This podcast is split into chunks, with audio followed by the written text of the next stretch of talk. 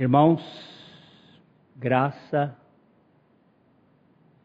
misericórdia e paz da parte de Deus, nosso Pai, do Senhor Jesus Cristo, ao povo do Altíssimo, espalhado pelo nosso planeta cambaleante e em dores de parto. Nós vemos o apóstolo São Paulo dizer em Romanos capítulo 8, Romanos capítulo 8, verso 18. Ele nos diz: Porque para mim tenho por certo que os sofrimentos do tempo presente não podem ser comparados com a glória a glória a ser revelada em nós. A ardente expectativa da criação aguarda a revelação dos filhos de Deus. Pois toda a criação está sujeita à vaidade, não voluntariamente, mas por causa daquele que a sujeitou. Na esperança de que a própria criação será redimida do cativeiro da corrupção para a liberdade da glória dos filhos de Deus. Porque sabemos que toda a criação, a um tempo, a um só tempo, geme e suporta angústias até agora. E não somente ela mas também nós, que temos as primícias do Espírito, igualmente gememos em nosso íntimo, aguardando a adoção de filhos, a redenção do nosso corpo. Você percebe que nós estamos num mundo aqui caído, um mundo que sofre todas estas convulsões, mas nós já somos mais do que vencedores por meio daquele que nos amou. Hoje é, se comemora o Dia das Mães em vários países. O primeiro Dia das Mães foi comemorado em 1905 aliás, em 1907. Em 1905, Ana Jarvis, uma metodista que lutou muito na época da Guerra da Secessão nos Estados Unidos, tentando ajudar muitos daqueles moços, aqueles soldados jovens feridos de ambos os lados, tanto do norte quanto do sul. Ela morreu em 1905 e a sua filha, que também chamava Ana Jarvis, fez uma primeira comemoração no segundo domingo de maio daquele ano é, e promoveu daí para frente, até 1914, foi quando foi oficializado o Dia das Mães. Aqui no Brasil, foi no tempo do Getúlio, em 32. Mas a sinais históricos entre os, entre os gaúchos, 1918, alguma comunidade cristã comemorou. E é uma data muito especial. Por quê? Porque as mães têm uma missão fora de série. Eu quero, quero aqui agradecer a Deus pelas mães Aquelas mães que são mães de verdade. Não simplesmente genitoras, mas mães que exercem ou exerceram a maior missão dada às filhas de Eva. O apóstolo Paulo diz que se as mulheres, ele, ele fala assim, todavia será preservada a mãe através de sua missão de mãe, se ela permanecer em fé, amor e santificação com bom senso. Será preservada. Eu quero aproveitar aqui para fazer uma abordagemzinha pequena sobre esse tema das mães, porque nós vamos continuar na nossa caminhada, se Deus assim permitir, do livro de João, o, o Evangelho de Deus, do Filho de Deus. E nós temos uma frase que diz que a mão que embala o berço governa o mundo. E alguém escreveu uma, uma palavra muito emocionante da história de duas mães. Uma chamava Susana, a outra Agripina. As duas passaram por dores de parto. Essa era a única característica compartilhada entre as duas. Susana, uma mulher simples, Agripina, uma nobre. Susana teve 19 filhos.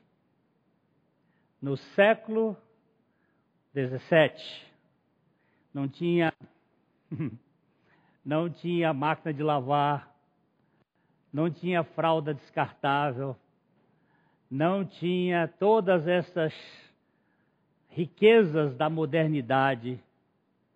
19 filhos, uma renca, uma atrás da outra. E ali estava uma mulher todos os dias o seu marido era um pastor, reitor de uma igreja, naquele tempo usava-se essa expressão, para a escola, ele tinha que andar muito pela Inglaterra para poder ter um pouco mais de recursos para criar esses filhos.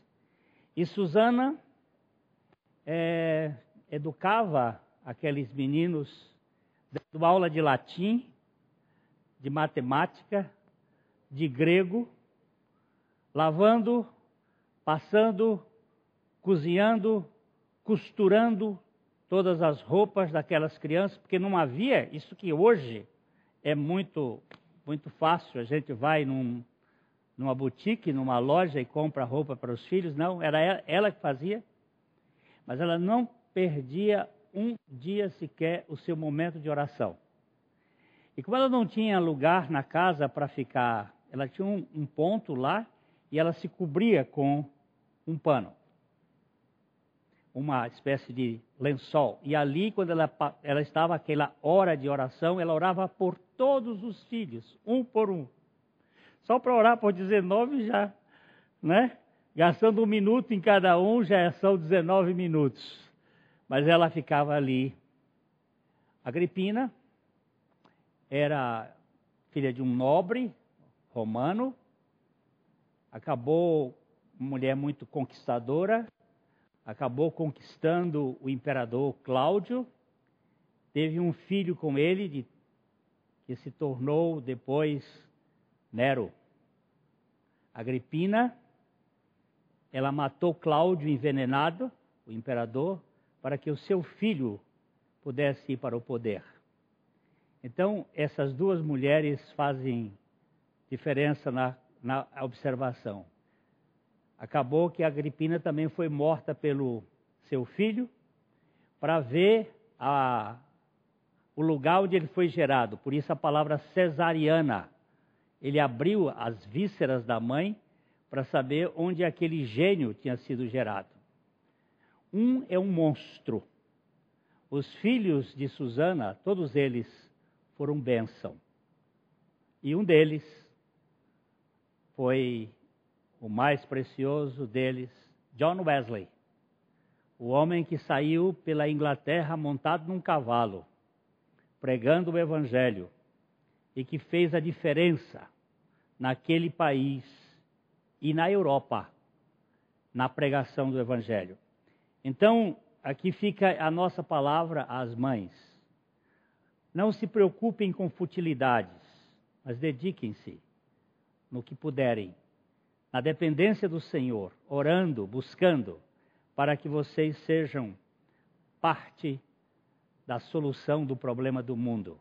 Porque a mão que embalança o berço governa o mundo, ou também transtorna o mundo, se ela não souber fazer a sua obra para a glória de Deus.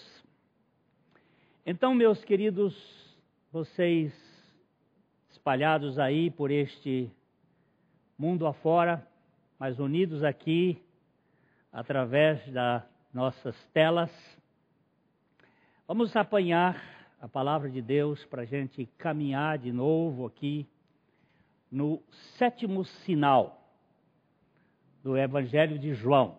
Vocês se lembram que João, ele, antes da morte de Jesus, ele pegou sete sinais e procurou mostrar nestes sete sinais que Jesus era o Cristo, o Filho de Deus, para que crendo nele nós tivéssemos vida em seu nome.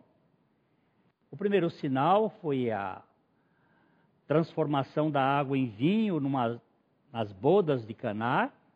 O segundo sinal foi a cura do filho de um régulo, um, um homem da nobreza no tempo de Jesus, um pequeno rei. O terceiro sinal foi a cura de um paralítico no poço, no, no tanque de Betesda. O quarto sinal, Jesus acalma a tempestade e ele entra no barco para mostrar aos seus discípulos que ele é o Deus da paz. O quinto sinal é a, a Jesus abre o quinto sinal. Agora eu engasguei aqui. É, a, não, o quarto sinal é a multiplicação dos pães o quinto, o sexto sinal é a, a cura do cego e o sétimo sinal é esse que a ressurreição de Lázaro. É, o milagre rompe a incredulidade. É o maior milagre de Jesus nestes três, desses sete é o milagre que ele termina o seu ministério. Nós vimos no último que Jesus havia chorado.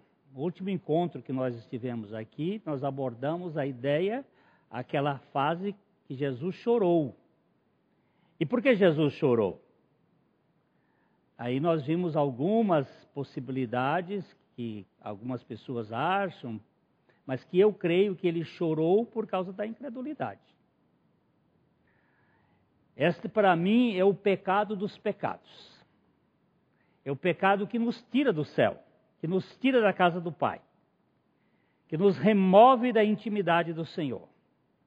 É o pecado mais grave, se é que podemos dizer que os outros são menos, mas é o pecado dos pecados. Jesus, uma vez, ele exclamou em Mateus capítulo 17, versículo 17, ele fez um, uma exclamação. Vamos ver aí, Mateus 17, 17. Jesus exclamou: Ó geração incrédula e perversa, até quando estarei convosco? Até quando vos sofrerei? Trazei-me aqui o menino. Jesus estava ali com um menino endemoniado que os discípulos de Jesus não conseguiram remover aquela possessão daquele menino que estava possesso por espíritos malignos. E o Senhor, quando soube disso, ele fez uma exclamação: ó oh, geração incrédula e perversa, até quando eu estarei convosco? Eu, até quando vocês vão depender da minha presença física aqui? Ele estava falando para os seus discípulos. incrédulos e perversos. Até quando eu sofrerei isto? Trazei-me aqui. É uma exclamação de muita dor de Jesus e ele agita. Ele se agita. Ele se angustia. Poucas vezes nós encontramos Jesus agitado ou angustiado. São palavras que a Bíblia coloca.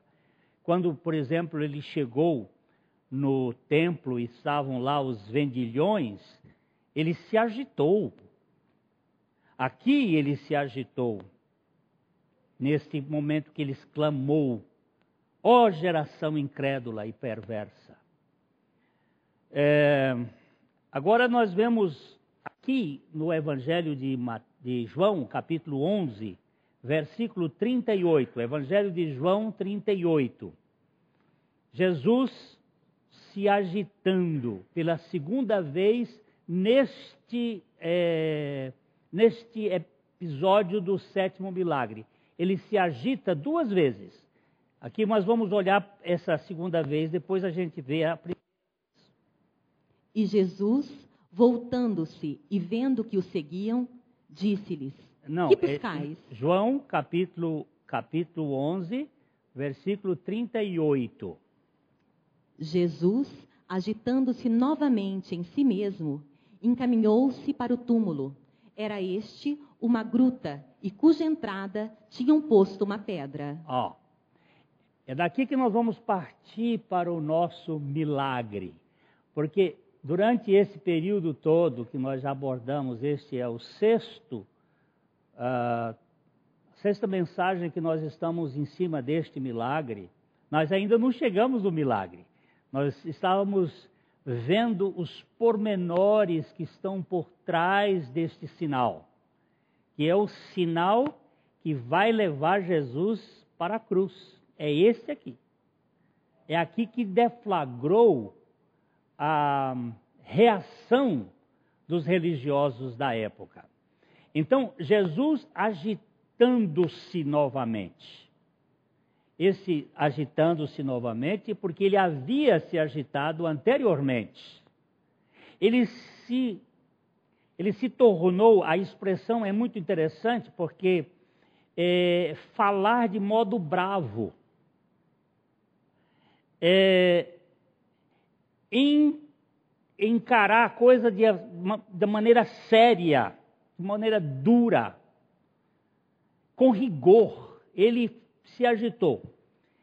A primeira vez que ele se agita, nós vemos em João capítulo 11, verso 33. 11, 33. Jesus. Jesus, vendo-a chorar, e bem assim os judeus que a acompanhavam, agitou-se no espírito e comoveu-se. Ele, ele se agitou. Ele ficou. Como é que vocês que sempre me receberam aqui em casa e que eu convivi com vocês, estão achando que a morte pode me vencer. O verbo agitar aqui é um verbo grego que significa lidar isto com muita força, assim, bravo é, Jesus ficou indignado com a incredulidade dos seus amigos e ele foi direto ao túmulo. Ele vai no fim da picada, porque o túmulo é o lugar onde tudo cessa, acabou. Mas para Jesus não. Aliás, Jesus nunca esteve num velório que ele não transformasse o velório em festa. Os três velórios é, descritos onde Jesus esteve, os defuntos apareceram vivos. Aliás, essa semana eu vi um, na internet que enterraram um, um cara aí vivo e ele ah, não apertaram direito as, o, o, as presilhas dos. enterraram o cara vivo. Eu não sei se é essa pressa que está tendo atualmente, não se faz nem velório mais porque é perigoso, não sei o que foi, mas estava lá o corpo do defunto enterrado e ele conseguiu arrancar a tampa e no outro dia ele começou a gritar e tinha uma fresta no, no, nesses túmulos que são feitos assim para cima, né? Aquelas, aquelas gavetas, e gritando: socorro, socorro. O coveiro escutou, e foi assim que eu ouvi a, a descrição. Aí chamou a polícia, parece que foi no estado do Rio, a polícia veio, quebrou lá o, o e tirou o defunto, o defunto vivo. Né? O cara estava vivo. Mas ele veio fraquinho, veio todo, eles tiraram ele com muito cuidado. É uma cena triste, mas o caso de Jesus é diferente. Ele foi ali e ele estava primeiro, ele precisava ressuscitar os mortos da incredulidade. Para depois ressuscitar o morto físico. É, Jesus, ele tinha ah, como objetivo especial da vida.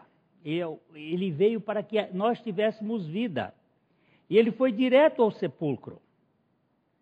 É, a incredulidade fez Jesus chorar e se agitar com indignação.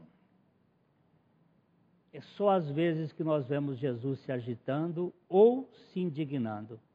É diante da incredulidade e da rebeldia do ser humano. Porque ele era manso e humilde de coração. Jesus agora vai estabelecer uma ordem que precisa para a manifestação do milagre da impossibilidade. Nós temos em Lucas, do capítulo 1, Evangelho de Lucas, capítulo 1, verso 37, uma palavra que é muito interessante. É, quando Jesus é, quando é dito aqui a respeito da obra de Deus. Porque para Deus não haverá impossíveis em todas as suas promessas. Para Deus não haverá impossíveis. Você tem que guardar isto na sua vida, na minha vida. Nós precisamos guardar este fato. Para Deus não há impossíveis. O Senhor disse para Sara, quando Sara, ele disse: Olha, daqui um ano vocês vão ser pais. Sara estava atrás da, da cortina lá e ela riu. Porque muita gente faz isso. Por isso o nome Isaac significa riso, porque ela riu. Ela debochou de, do, do anjo de Deus, como nós fazemos. Isso é incredulidade. Nós rimos às vezes nas entrelinhas, às vezes fazemos dúvidas. Mas para Deus não há impossíveis. Não há impossíveis. É, nós temos também aqui no, no Evangelho de Lucas, no capítulo 18, no verso 27, Lucas 18, 27, o Senhor Jesus falando para os seus discípulos. Mas ele respondeu: os impossíveis dos homens são possíveis para Deus. Então, vamos guardar isto. O que, que é impossível para Deus? Hum? Nada. Jesus começou o seu ministério de sinais com um milagre num casamento e terminou o seu ministério de sinais com um milagre numa sepultura. Começou numa festa que tinha perdido o tom, acabou o vinho. E terminou numa festa, num, num, num desastre, que tinha terminado a alegria. E ele restaura a alegria. Ele faz a alegria da família. Mas é preciso que a gente possa entender que há impossíveis para a nossa mente. Nós pensamos em coisas que são impossíveis. Há milagres que nós achamos difíceis, mas são possíveis. Veja bem, vamos voltar para o versículo 37 de João 11. João 11, 37. Nós já lemos esse versículo, mas vamos ver aqui outra vez. Mas alguns objetaram: Não podia ele, que abriu os olhos ao cego, fazer que este não morresse? Ó, ó, ó. O que, que eles estavam dizendo aqui?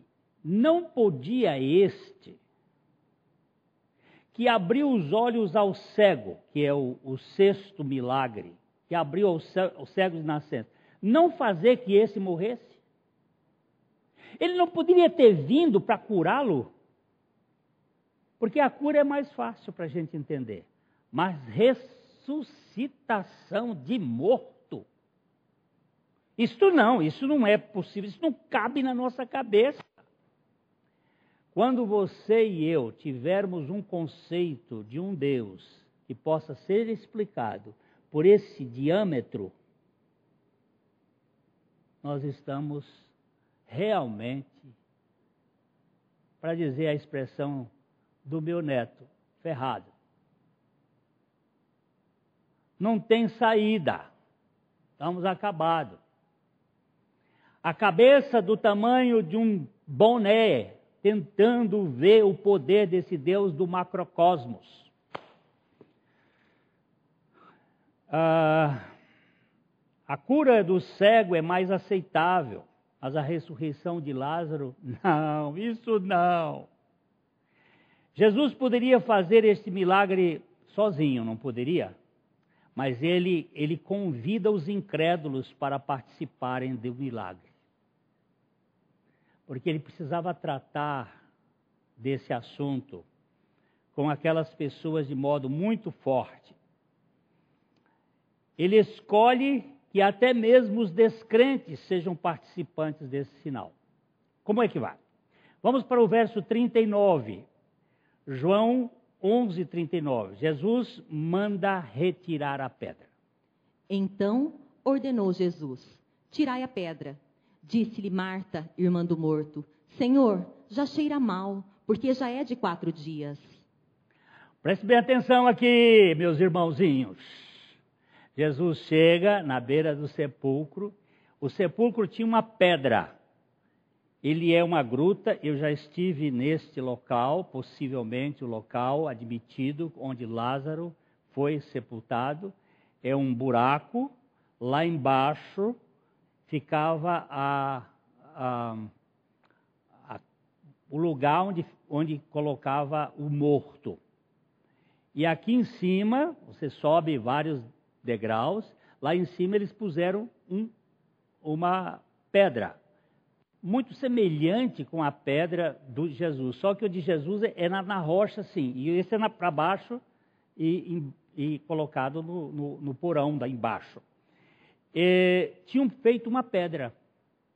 Jesus poderia chegar ali e fazer como ele fez na ressurreição, ou como o anjo fez na ressurreição, só ausentes espirituais iam trabalhar, porque a pedra do, do sepulcro de Jesus foi removida por alguém que não foram os homens. Mas essa ele diz: tirem a pedra. Quem que ele pediu? Aos incrédulos. E a irmã, a advogada da incredulidade, estava ali. Já é de quatro dias. Não mexe nesse defunto. O defunto fede mais. E a, e a Marta fede menos. Como pode fazer isto? Nós temos dificuldade de entender como é que Deus pode fazer isto. Ele já cheira mal. Não podemos tocar nesse defunto, ele está morto. Acabou Jesus. Agora, Jesus precisa corrigir a incrédula. Ele vai direto diante da Marta no versículo 40. Leia aí o versículo 40, por favor. Respondeu-lhe Jesus: Não te disse eu que se creres, verás a glória de Deus? Puxa vida, Marta, eu não já te disse que se creres verás a glória de Deus? Agora, quando foi que Jesus disse isso para Marta? Nós não sabemos, o texto não mostra. Talvez, vamos dar uma olhadinha no versículo 23. Talvez o versículo 23 possa dizer alguma coisa, mas não é muito certo. Declarou-lhe Jesus: Teu irmão há de ressurgir. 23 é: Declarou-lhe Jesus: Teu irmão há de ressurgir. Talvez ele tenha dito aqui, neste versículo, não te hei dito que se creres verás a glória de Deus? Porque a glória de Deus está exatamente manifesta na ressurreição. Na cruz está manifesta o vilipêndio, a vergonha, a execração mas na ressurreição está manifesta a glória de Deus. E ele está dizendo: Não te hei dito, Marta, que se creres verás a glória de Deus? Em seguida, eles tiraram a pedra. Há sempre uma pedra no meio do caminho da fé que precisa ser, de fato, removida. E esta pedra não é Jesus que vai tirar. Essa pedra é você e eu que temos que removê-la. Nós temos que dar este passo. Retire a pedra. Eu não estou falando da pedra do Carlos Drummond de Andrade no meio do caminho. Eu estou falando da pedra que existe na sua vida, muitas vezes cultivada, muitas vezes esculpida como se fosse uma espécie de monumento que você fica sentado nessa pedra aí e não quer se mover. Remove a pedra. O verso 41, vamos dar uma olhada nele. Tiraram então a pedra, e Jesus, levantando os olhos para o céu, disse: Pai, graças te dou porque me ouviste. Olha, irmãos queridos, Jesus só ora quando a pedra é removida. E quando a pedra foi removida, o mau cheiro subiu. Porque era de quatro dias, ele já estava apodrecido. E este milagre é um milagre que revela a podridão do ser humano, a nossa realidade de mortos e podres corruptos. E tem que isso trazer à tona, tem que mostrar a nossa fealdade. Quando aquele milagre, quando aquele, a pedra foi removida, com certeza a, a, cuidado de Marta de não tirá-la porque era de, de, de, quatro dias e cheirava mal, é, é, veio à tona. Nesse instante, o que é que acontece? Jesus levanta os olhos aos céus. Jesus, você nunca vai encontrar Jesus orando de olho fechado. Ele sempre ora de olho aberto. Nós, como somos muito mais limitados e muito mais. Às vezes, para concentrarmos, a gente tem que fechar os olhos. Mas ele, ele tinha uma comunhão tão íntima com o Pai e ele levanta os olhos aos céus. E ele faz a sua oração. E ele começa dizendo: Pai, graças te dou, porque me ouviste. Não é porque me ouvirás, nem porque me ouves, mas ele usa o verbo no passado, porque me ouviste. O Senhor sempre me ouve. Ele vai dizer isto. Jesus tinha uma comunhão profunda e íntima com o Pai. Aliás, o verso, o verso 42. Aliás, eu sabia que sempre me ouves, mas assim falei por causa da multidão presente, para que creiam que tu me enviaste. Oh, coisa preciosa, meus irmãos. Aqui eu vejo o seguinte: Jesus levantando os seus olhos aos céus e orando de modo enfático, é uma forma muito enfática. Esta oração tem como finalidade não só conectar-se com Deus, mas conectar-se com a multidão. Ele está dizendo aí, olha, leia outra vez o verso 42. Aliás, eu sabia que sempre me ouves, mas assim falei por causa da multidão presente, para que creiam que tu me enviaste. Olha! Para que creiam que tu me enviaste. O defunto que saiu da sepultura essa semana aí, dia, acho que foi dia 2, ele não estava cheirando mal, ele estava vivo. Mas quando abriu a tampa, a pedra, mostrou que o defunto Lázaro estava cheirando mal, ele, ele fedia. Mas o poder de Deus tem a capacidade de fazer novas todas as coisas. Se nós não entendermos isso, nós estamos realmente sem chão neste mundo, sem saída. E o Senhor, aqui, esta oração tinha que mostrar também àquela multidão para que eles crescem que ele era o enviado de Deus. A finalidade daquela oração não era para que Deus atendesse, porque Deus ia atendê-lo. Ele já disse que já tinha ouvido mas era para que eu e você, nós, saibamos que todo o poder foi dado no céu e na terra a Jesus Cristo, e Ele tem todo o poder para fazer a obra dele nas nossas vidas. E levantar-nos do túmulo da nossa morte espiritual e nos dar a vida dele, vida eterna. Jesus, agora veja, vejamos ainda uma coisa: essa oração é uma oração que tem como finalidade que nós creiamos, que a multidão creia. Você sabe que estes sinais todos têm esta finalidade. Vamos dar só uma olhadinha mais uma vez. Hoje nós não citamos o texto, mas não vimos o texto. Eu gosto quando a gente não só cita, mas veja. João capítulo 20, versículo 31, referindo-se a estes sinais, a estes sete sinais. Estes, porém, foram registrados para que creiais que Jesus é o Cristo, o Filho de Deus, e para que, crendo, tenhais vida em seu nome. Você prestou atenção, meu irmão? Estes sinais foram escritos para que creiais que Jesus é o Cristo, o Filho de Deus, e para que, crendo, tenhais vida em seu nome.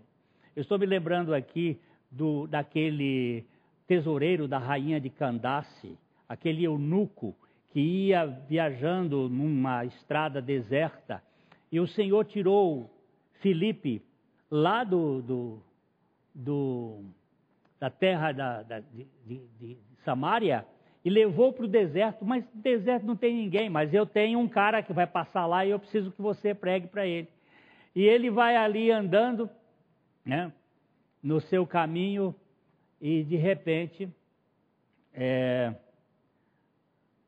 ele se aproxima da, da carruagem e vê que ele estava lendo um rolo, o profeta Isaías, no capítulo 53, e ele disse: Entendes tu o que lesse? Ele disse: Como eu entendo se não há quem pregue, se não há quem me explique? E ele entrou na carruagem, explicou, e chegaram no lugar onde há água, e ele fez uma profissão de fé. Ele, aqui, ele diz assim: aqui há água, o que, que me impede que eu seja batizado? Ele disse: é lícito se isso creres. Ele disse: eu creio que Jesus é o Cristo, Filho de Deus. Esta é a grande confissão de fé. É a confissão que mostra a sua fé em Cristo Jesus. Eu creio que Jesus é o Filho de Deus. E agora Jesus brada com um clamor que ultrapassa o limite da morte. Os, os decibéis da voz agora ultrapassa o campo magnético que dominava a morte. Vamos ver aqui o versículo 43. E tendo dito isto, clamou em voz alta: Lázaro, vem para fora. Oh, Patrícia, dá um clamor aí. Lázaro, vem para fora. Dá um clamor aí. Lázaro, vem para fora. Lázaro! Eu gosto muito do Campbell Morgan, quando ele diz assim: se Jesus não chamasse pelo nome de Lázaro, todos os defuntos sairiam da sepultura. Lázaro! Mas Lázaro estava morto. Mas ele deu vida pela sua palavra, como ele nos dá vida pela sua palavra. Lázaro, sai daí, rapaz. Vem para fora. Ele chamou o nome do morto. Se ele não chamasse, nós íamos ter um, um cemitério todo ressuscitado naquele instante. E não podia acontecer isso, porque Jesus ainda não havia ressuscitado. Aquilo, na verdade, não foi uma ressurreição, foi uma ressuscitação. Ressurreição é quando a pessoa ressuscita e não morre mais. E Lázaro depois morreu. Agora Jesus faz o milagre. Vamos ver o verso 44. Saiu aquele que estivera morto, tendo os pés e as mãos ligados com ataduras e o rosto envolto num lenço. Então lhes ordenou Jesus: Desatai-o e deixai-o ir. Agora, como é que o cara subiu aqueles degraus com os pés atados? Com o rosto coberto e com as mãos atadas. Presta atenção, lê outra vez, Patrícia. Saiu aquele que estivera morto, tendo os pés e as mãos ligados com ataduras e o rosto envolto num lenço. Então lhes ordenou Jesus: Desatai-o e deixai-o ir. Saiu aquele que estivera morto, tendo os pés e as mãos ligados. Ele não saiu, ele foi trazido. Ele foi sugado de lá pela palavra de Jesus. Vocês se lembram que, que nós temos alguns textos que podem nos ajudar isto. Pedro pescou uma noite inteira e não pegou nem um peixe. Mas Jesus disse assim: lança a rede para o outro lado.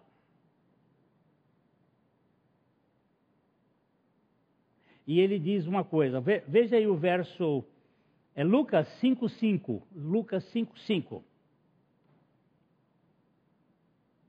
Respondeu-lhe Simão: Mestre, havendo trabalhado toda a noite, nada apanhamos, mas sob a tua palavra lançarei as redes. Olha só, sob a tua palavra lançarei as redes. Pedro não pegou aqueles peixes de outra maneira, porque eles tinham trabalhado a noite toda e ele sabia que de, durante o dia não se pegava peixes lá naquele lago, mas sob a tua palavra. Pedro também, Jesus vinha andando sobre as águas, e quando ele viu, e disse, tá, todo mundo pensando que era um fantasma, e Jesus, não tema, sou eu. Ele disse, então manda uma palavra e eu irei. Pedro andou em cima de quê? Da palavra. E Lázaro saiu daquela sepultura de que maneira? Pelo poder da palavra. O poder criador da palavra, lá em Gênesis 1, é o poder sustentador do universo, em Hebreus, é o poder da palavra que executa porque Deus opera por meio da sua palavra. Como é que Lázaro saiu? Saiu pelo poder da palavra. E ele saiu envolto, tendo o seu rosto coberto, suas mãos.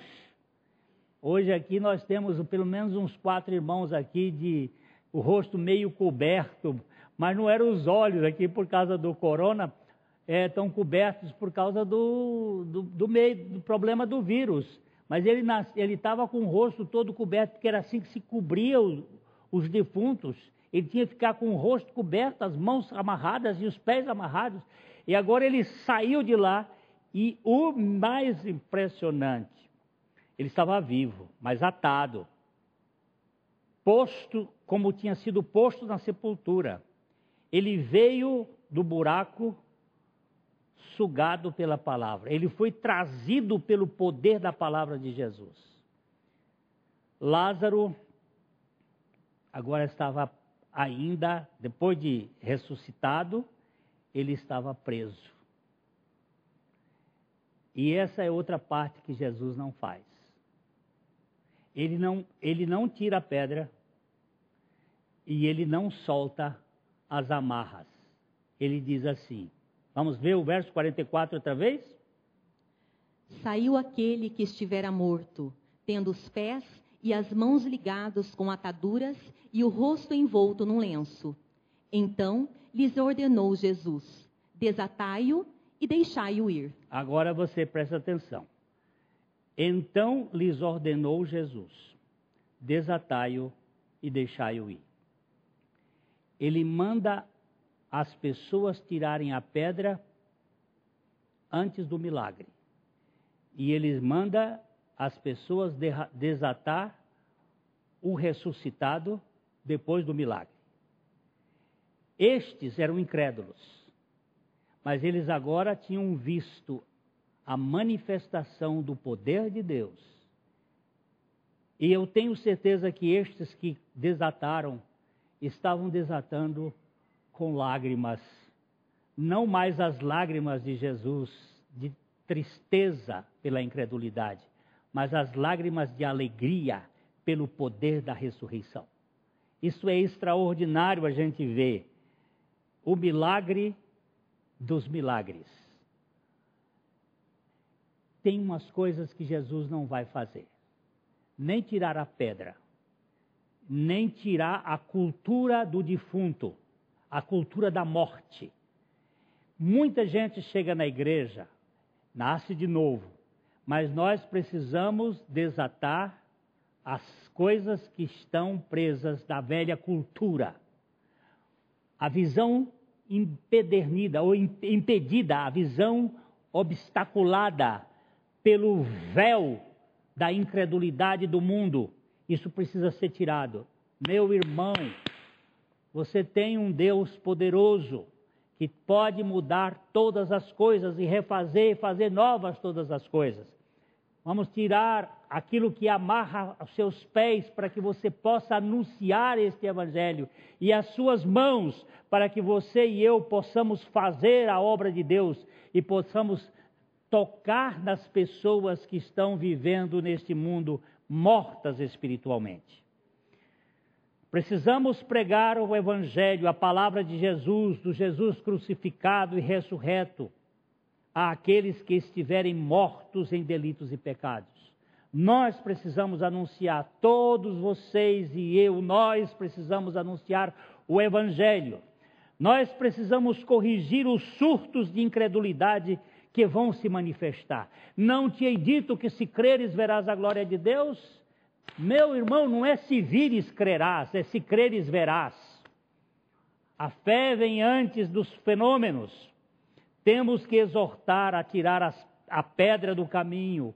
Olha, isso aí, isso aí você está ah, ah, ah, parado, você está estacionado em um lugar perigoso. Saia desse lugar, saia dessa posição. Nós precisamos orar com fé pelo milagre.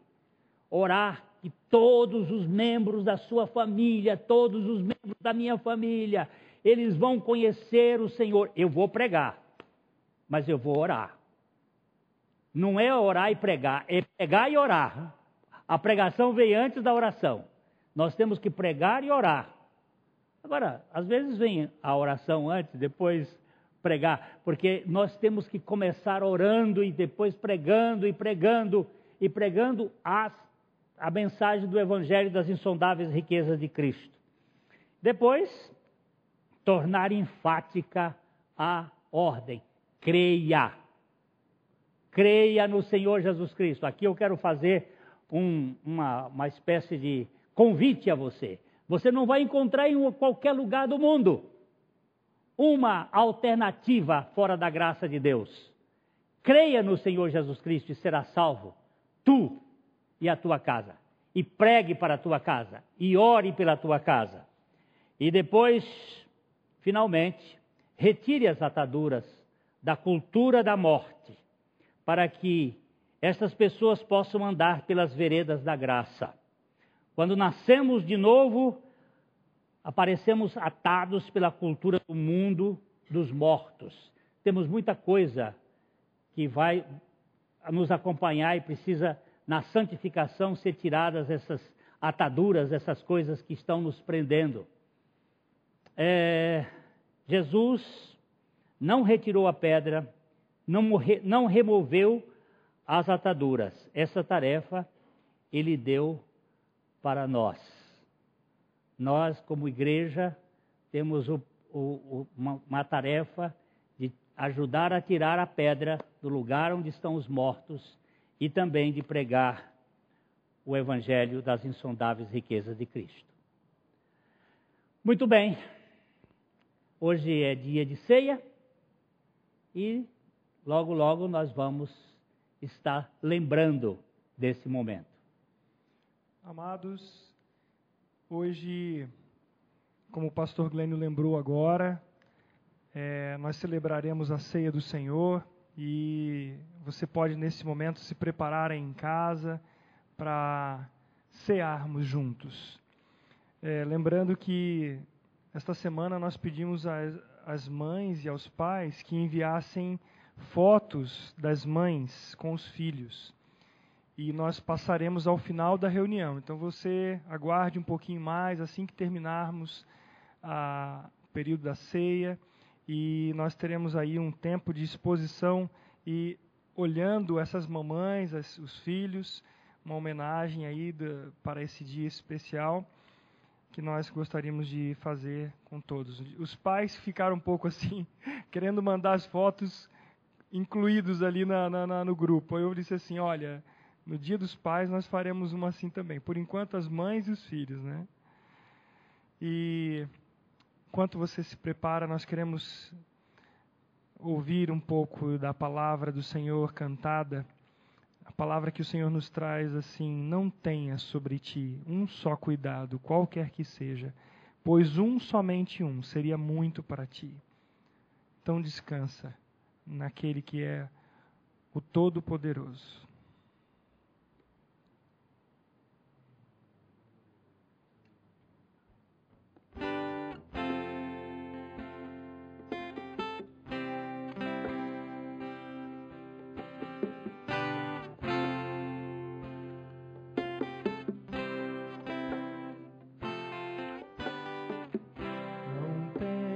Sobre ti um só cuidado, qualquer que seja. Pois um, somente um, seria muito para ti.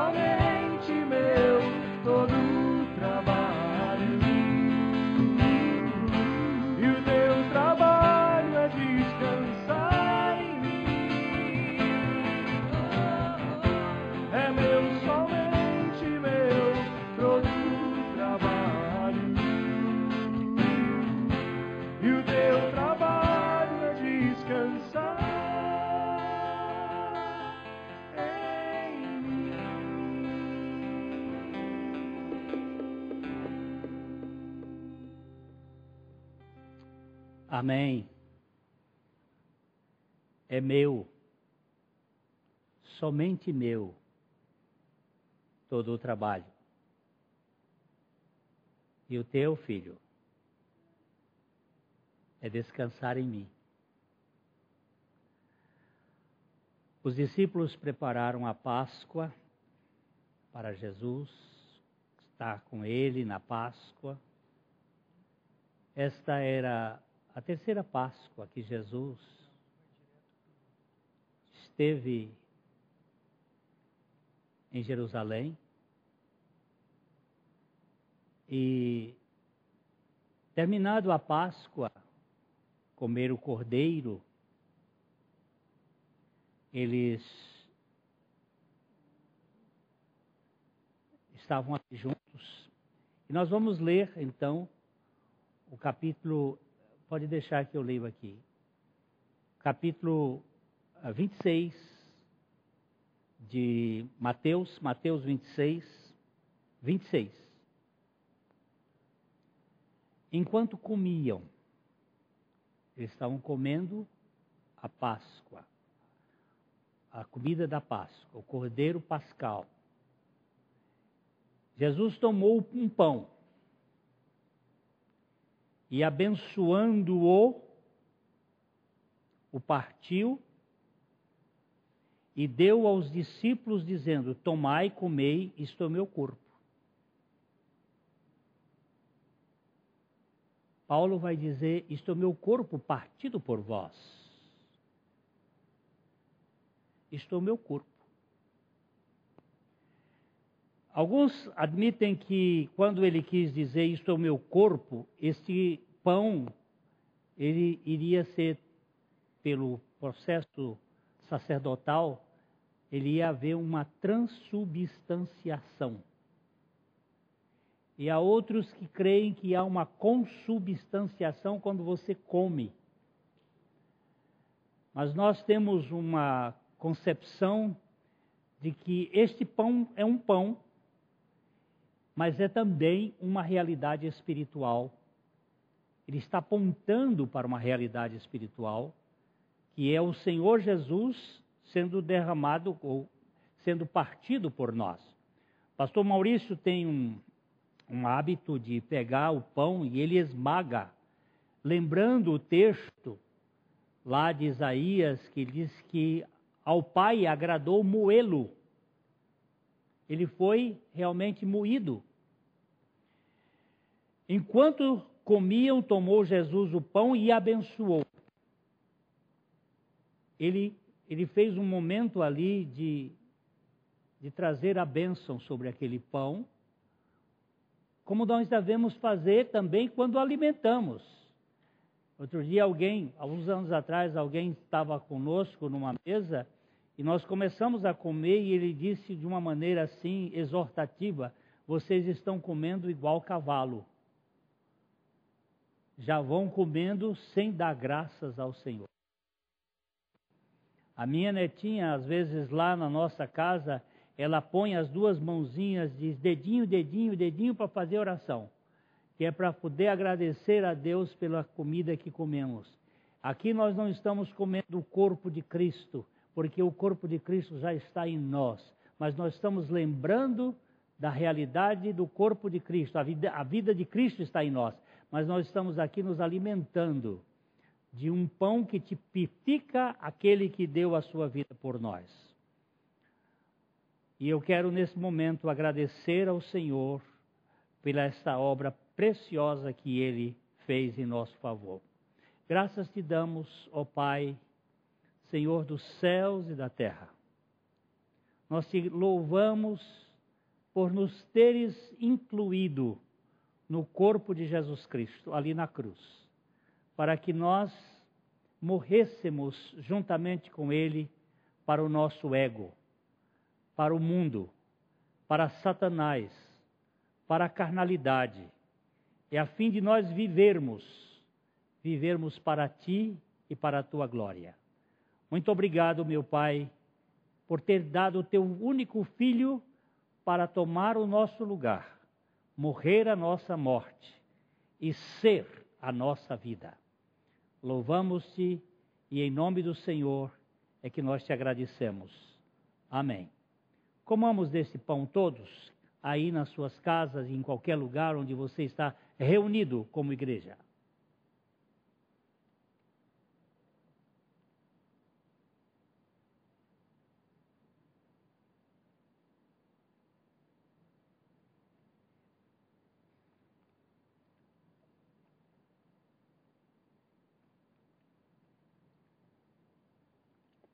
Nós sabemos que a igreja primitiva ela teve vários momentos. Inicialmente ela se reunia. Quando Jesus fez essa ceia, essa primeira ceia, foi numa casa. Foi no cenáculo de uma casa. É, muitas vezes eles tinham o templo de Jerusalém durante algum período onde eles se reuniram, mas depois eles perderam esse local com a perseguição e eles se reuniam em casas. E havia, às vezes, pouca gente, porque a igreja não é multidão, igreja é a reunião de gente.